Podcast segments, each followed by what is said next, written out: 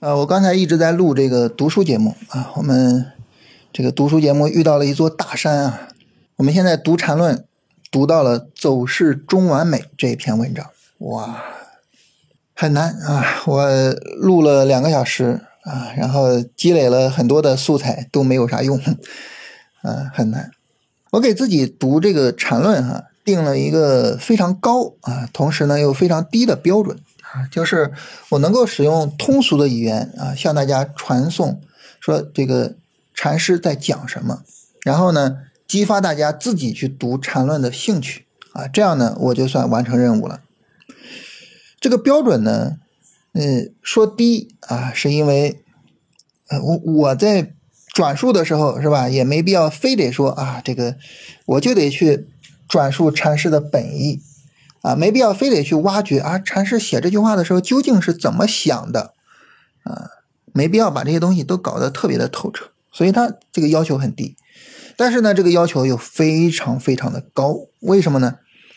因为说白了，你把禅师的这些东西转化为自己的语言，哇，谈何容易呀，是吧？你首先可能对禅论得有自己的很强的领悟，再一个呢，可能也得要求自己的。技术水平特别高啊，最后呢，你才能说，哎，我把它做一个转化，这就好像是翻译，是吧？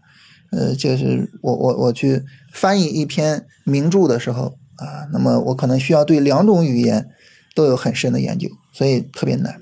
这个困难啊，在《走势中完美》这篇文章上达到了顶峰。我的天哪！因为这里面的概念太多了，而这些概念又都是整个缠论的基础。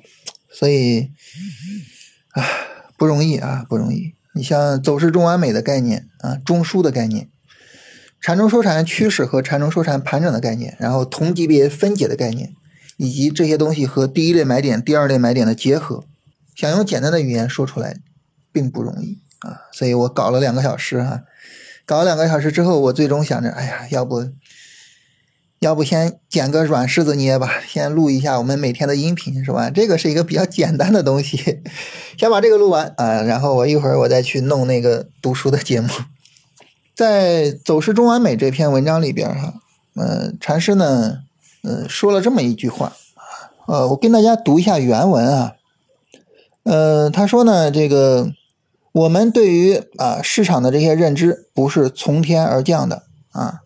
比如说，我们认为这个市场呢分成上涨、下跌、盘整啊这三种走势，这这么一个认知啊，它很简单，但是呢，它不是从天而降的，它是从无数的图形的分析实践中总结而来的啊。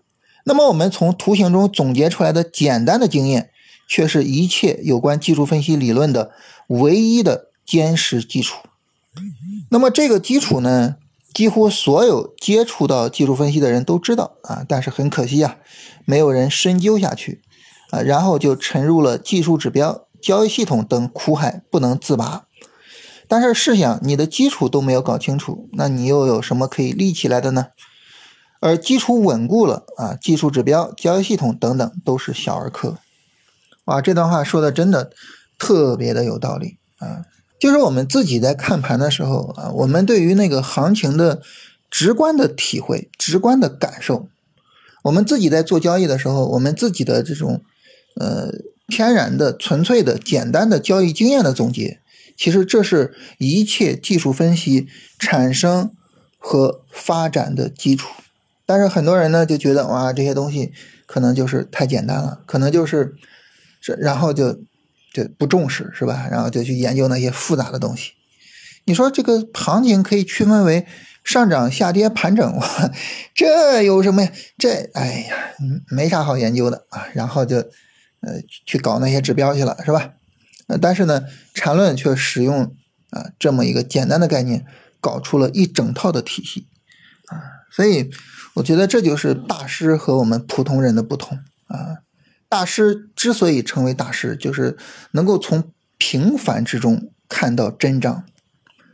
所以，对于我们来说，我觉得就是这个东西是很值得我们去学习的。就是我们一定要去重视我们自己对于市场的感受啊，我们一定要重视我们自己的交易经验的总结。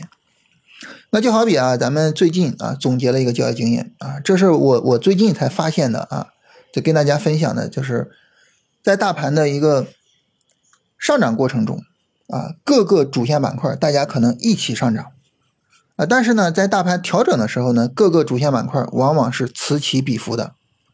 所以呢，在大盘上涨的过程中，你哪怕说追高啊，这可能问题都不大，对吧？因为主线就持续上涨，大幅度上涨，对吧？那这个时候呢，你稍微追一点高，它很快就给你解套了。但是呢，在横盘过程中，千万不要去追高啊！为什么呢？第一个呢，就是呃，各个板块此起彼伏，这就意味着你今天追高，明天一定是被套的。那这个时候，可能你的心理压力会非常大。第二个呢，就是你被套之后，它会给你止损呢，还是说，哎，不给你止损，然后第三天它又涨起来了，然后给你解套呢？全凭运气。那如果我们把交易交付给运气啊，这个时候你的交易就别做了，对吧？这是第二点啊。第三点啊，也是最后一点，就是我们做交易不是为了被套的，是吧？你是为了获得利润的。所以呢，在呃，市场调整的时候，在市场横盘的时候，千万不要追高啊，绝对不要追高，一定是买谁呢？一定是买那些调整的品种啊，那些下跌的品种，是吧？所以呢，你看这个昨天啊，芯片，然后这个呃汽车呃锂电他们在大涨，然后我们就说啊，不要去追，是吧？你等调整做。但是昨天谁在调呢？银行是吧？地产啊，消费。呃，他们在调，然后你看今天呢，他们就涨起来。所以市场在调整期的时候，千万要注意这个，就是谁跌，我就看看，哎，这个下跌的它能不能买呢？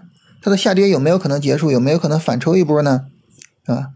谁涨你要注意，就别管他说再好再怎么样，不要去追高啊。当然你说这个上涨呢有没有走出延续性行情的可能呢？有啊，有，但是呢，我等个三十分钟调整去做判断。我等个三十分钟调整去做，对吧？我不至于说连一个三十分钟调整我都等不起吧？我不至于说哇，他要是一直没有三十分钟调整，哇，我就一直踏空了，哇，那不行，受不了，嗯，不至于吧？对不对？不至于啊。所以呢，就是呃，尤其是当我们有超短能力啊，当我们能够去做超短的时候，其实呢，就是尤其不要去追高，对吧？你大不了你就让一个三十分钟走势而已。啊，有什么好去追的呢？没有任何好去追高的，对不对？所以我觉得这是要跟大家特别呃去强调的啊。所以后面呢，每一次调整期啊，都会跟大家聊这个事情。你看，这个就是我自己的一个很简单的一个交易的一个直观感受。然后呢，我们把它总结出来。我们在上一次市场调整的时候总结出来，在这一次市场调整的时候，尤其是在昨天啊，它就直接起到了作用啊，就是。这个我们不去追什么锂电之类的东西，然后你看就规避了风险呀，对吧？我们不去追芯片，追什么？我们规避了风险啊，啊。然后如果说我们昨天在抄底做一些，是吧？那就调整期居然有可能赚到利润，哇，这太神奇了，是吧？但这种神奇来源于哪儿呢？不是来源于那些高深的东西啊，不是来源于那些复杂的东西，而是一个简单的交易中的直观感受。所以我觉得呢，就是我们啊一定要重视这一点，就是我们自己看盘时的那些感受，我们一定要重视。我们不要觉得说啊，就是说我我又没有什么，我看盘经验什么，哎呀，不是啊，不是，我们自己这些看盘经验，其实才是真正的用禅师的话说啊，这个技术理论的唯一的坚实的基础啊。所以我们一定要重视我们自己的。看盘感受啊，这个呢也是跟大家呃分享一下这种读缠论的这个过程中啊这种体会啊这种感受吧，就跟大家分享一下。虽然说啊这篇文章我一会儿还还得去跟他战斗啊，一会儿还得去接着录啊嗯，但是呢就是有这些体会有这些感受，我觉得是很快乐的事情啊，是禅师的光辉一直能够照耀着我们前行的一些地方。啊，我觉得很让人觉得，就是有一种智力上收获的那种愉悦感，就是哎，我读懂了这句话，是吧？嗯，有一种非常非常舒服的这种感觉，好吧？